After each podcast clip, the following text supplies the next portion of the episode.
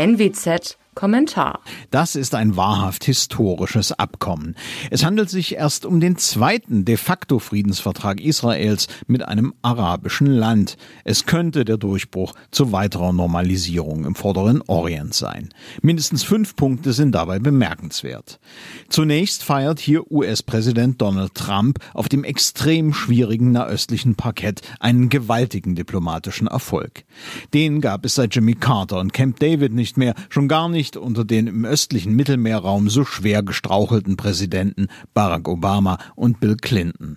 Auch die Europäer konnten wegen ihrer fehlgeleiteten Außenpolitik niemals einen derartigen Erfolg feiern. Zum Zweiten ist es ein kluger Schachzug des israelischen Ministerpräsidenten Benjamin Netanyahu, die Annexion auszusetzen und zunächst das Verhältnis zu den arabischen Nachbarn zu verbessern. Das wird ihm allerdings innenpolitische Probleme mit den Vertretern der Juden in Judäa und Samaria einbringen. Die Machthaber in den Vereinigten Arabischen Emiraten auf der anderen Seite zeigten Realitätssinn. Der kleine reiche Staatenbund braucht dringend Verbündete gegen die andauernde Bedrohung aus dem Iran. Ökonomisch und militärisch stark, ist da eine bessere Wahl als viele sogenannte arabische Brüder, die sich noch immer als unzuverlässig erwiesen haben.